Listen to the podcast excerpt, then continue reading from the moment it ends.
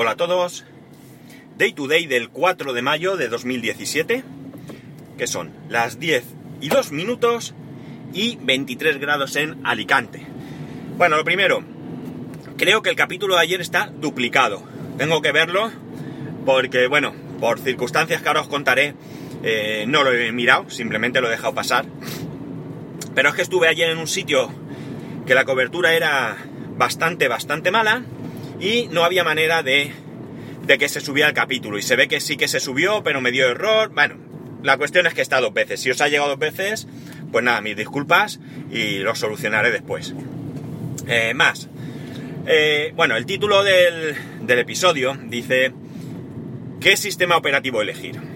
La pregunta tiene un poco de, no sé, trampa o, o de retórica o como queráis verlo, porque para mí la respuesta es bien sencilla, no hace falta grabar un podcast para contar cuál es el mejor sistema operativo, porque para mí el mejor sistema operativo es aquel que cumple con tus necesidades. Se acabó, no hay más. Sea Windows, sea Linux, sea OS X o sea lo que tenga que ser, ¿vale? Eh, de poco me vale a mí que me digan que Linux es más eh, seguro, que es mejor, que es más rápido, que todo lo que sea, si resulta que las aplicaciones que yo necesito eh, solo están en Windows y bueno, pues me tenga que ver en la tesitura de virtualizar o lo que sea, porque tenemos que pensar que eh, la utilización de sistemas operativos, como en todo, mm, tienen que ser sencillas en su mayor parte, porque no todos tenemos los conocimientos, las ganas o eh, el tiempo para dedicarnos a eh, pues a otros menesteres que no sea simplemente trabajar, ¿no? Yo el ejemplo muy sencillo, en una empresa como, pues por ejemplo la, mía, la misma de mi mujer, trabajan con Windows porque tienen todo desarrollado en Windows y no se, no se han metido en ninguna historia. Por lo tanto, para ellos lo mejor, hoy por hoy, pues es Windows, ¿vale? ¿Por qué vengo a contar todo esto? Pues mira, es bien sencillo. Ya sabéis que yo soy usuario mm, de OS X. Eh, a día de hoy, mm, OS X eh, cubre prácticamente el 100% de mis necesidades. Digo prácticamente porque sí que es cierto que en alguna ocasión he necesitado tirar de otro sistema operativo, mm, básicamente de Windows, ¿no? Sin ir más lejos, el otro día quise actualizar el LG G3 que, teníamos en casa, porque me está dando unos problemas de reinicios continuos. Estaba en Android 5 y no me llegaba la actualización a Android 6. Entonces, el software para actualizarlo, que recomendaban en la web, yo me metí directamente allí en LG y miré y tal, que es el LG PC Suite o algo así, eh, está para OS X, pero en OS X no permite la actualización del firmware, mientras que en Windows sí. Pues nada, tuve que coger un portátil que tengo con Windows para hacerlo. Bien, llegados a esto, que sí, que podía haber virtualizado, que tal, pero si tengo un portátil con Windows, pues me es más, más sencillo. ¿Por qué cuento todo esto? Eh, resulta que en, eh, en, el, en el servidor, en el HP, eh, bueno, pues sabéis que lo tengo con ESXi, el software de virtualización, y que utilizo entre otras cosas DSM. DSM, que es el sistema operativo de Synology. Vale.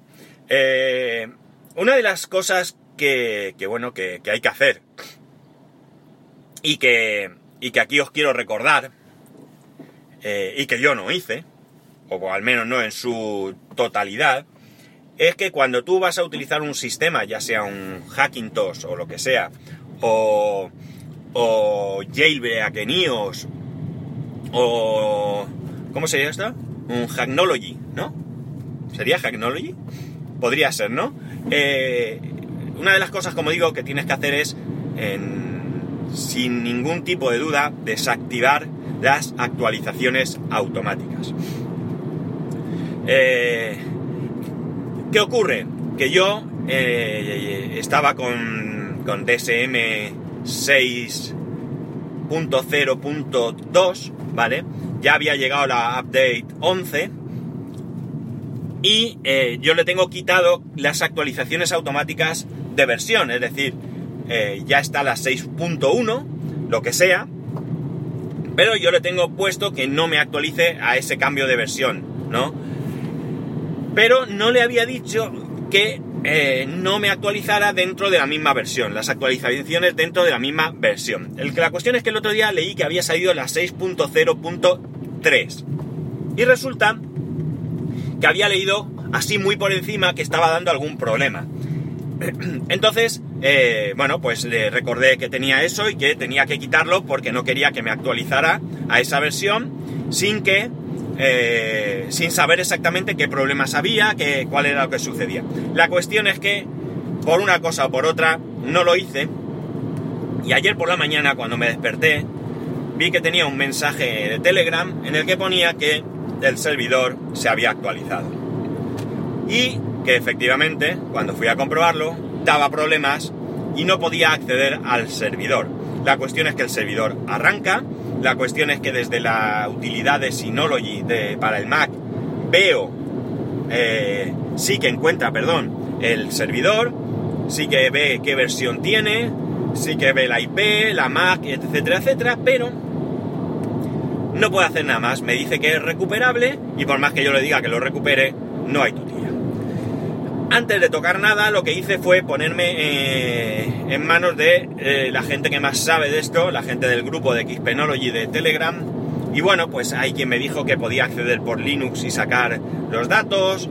Eh, gente que me dijo que intentase actualizar a la 6.1 y una vez ahí, pues intentar echar para atrás. Todo esto viene porque la 6.1 parece que no es 100% estable. La cosa es que en un momento dado eh, bueno, pues no quise tocar nada. Y ayer por la tarde, pues ya me tiré ahí a, mirar y opté por la opción de tratar de acceder con Linux. Así que me descargué un Linux, eh, concretamente el Ubuntu, porque es un Linux muy ligero, cabe en una tarjeta o en un eh, pendrive de un giga. Y para lo que yo quería, pues en principio era de sobra.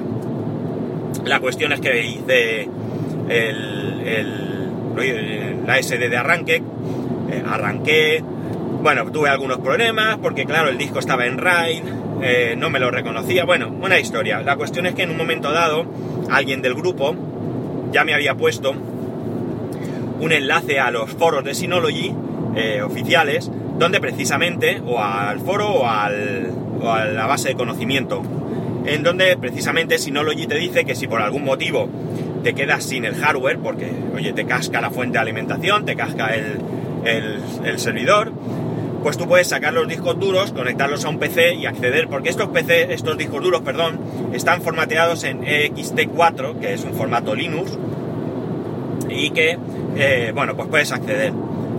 Eh, y ahí lo que ponía es que en caso de que tuviesen los discos en RAID, pues qué tienes que instalar en ese Linux y qué comandos debes ejecutar para poder acceder. Gracias a esta persona que me puso ese enlace, pues yo ya he podido acceder a los discos, estoy sacando la información a otros discos eh, externos, eh, más que nada por el rollo de no volver... Yo toda la información la tendría más o menos disponible, ¿vale? Pero bueno, pues no meterme en embolados, en empezar a descargar y todo esto, pues prefiero hacerlo así o intentarlo al menos. El mayor problema es que, claro, si no puedo recuperarlo, pues toda la configuración, la VPN, todo esto tengo que empezar de cero. El RTorrent, el PlexP, eh, Plex, es decir, todo tengo que ponerme de nuevo y volver a sacarle punta, ¿no? Con lo cual, pues me da mucha, mucha pereza. De hecho, me he planteado olvidarme de DSM. A ver, DSM eh, en Xpenology funciona muy bien siempre y cuando tomes las precauciones adecuadas y, eh, bueno, pues eh, seas consciente de lo que estás haciendo, ¿no? Si no actualizas, va bien, a mí me iba perfectamente hasta esta actualización, no he tenido absolutamente ningún problema con esta versión 6.0.2. Pero claro, en el momento que tengas algún problema o lo que sea, la cosa se complica, ¿vale? Hay solución, por lo visto, por lo menos para no perder datos. Y hoy, hoy me han remitido a una posible solución si no te arranca la 6.0.3, que luego veré. Ojalá se solucione, porque así me ahorro, como digo, todo esto. Eh, bueno, pues como digo, me he planteado la posibilidad de pasar de todo esto, de instalarme un Windows Server con una licencia que tengo Y de esta manera, en el, eh, bueno, pues es otra cosa, es otra historia, pero a fin de cuentas es un Windows que siempre es mucho más fácil acceder. Además, un Windows con licencia, ¿eh?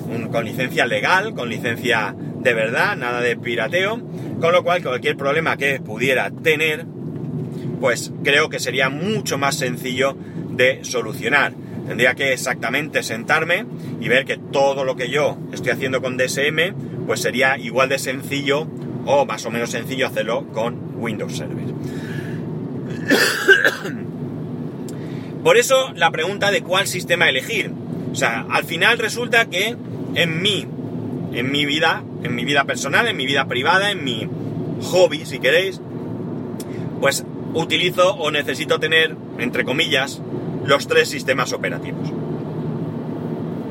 Eh, la verdad es que yo tengo la suerte de que tengo mi equipo principal, que es eh, un Mac, donde trabajo eh, a diario. Luego tengo un portátil bastante antiguo, es un Core Duo con un giga de RAM y un disco de creo que 120 gigas o algo así, donde tengo instalado un Windows 7 para estas necesidades. Y también tengo un Asus EEPC 901, que es un Atom con un giga de RAM y un disco de 4 gigas más uno de 16, separado, que lo tengo con un Linux. con lo cual, pues como digo, tengo todos mis eh, todos los sistemas operativos a mi disposición, que también puedo virtualizar, porque también tengo un Windows 10 virtualizado en el, en el, en el servidor. Pero bueno, siempre tengo esto que para ciertas cosas pues es mucho más sencillo y, más rápido.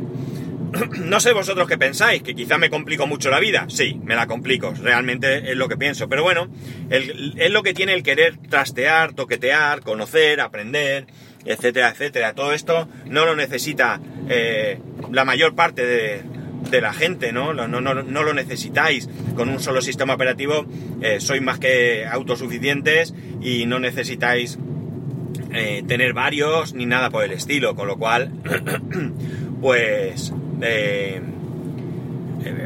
todo esto que yo cuento es una, una cuestión totalmente personal eh, que debida a los embolados en los que me meto y a que a veces parece mentira que en principio con los conocimientos que tengo y la experiencia pues me pasen cosas como, la que, como las que me han pasado. No sé qué pensáis vosotros, no sé qué haríais vosotros en mi caso, si seguir con DSM, ir a Windows, no sé, me gustaría que, que me dieseis vuestra opinión. Vuestra experiencia me vale mucho también, porque, oye, muchas veces no aportamos cosas unos a otros que no se nos ocurren. Así que ya sabéis que espero vuestras eh, vuestra, vuestros comentarios a todo esto. Eh, lo podéis hacer en arroba spascual y en spascual arroba spascual.es. Por supuesto en mito collejas por de lo burro que he sido por no quitar esa actualización, me la merezco. Eh, y me está sonando el teléfono, así que os voy a dejar. Un saludo y nos escuchamos mañana.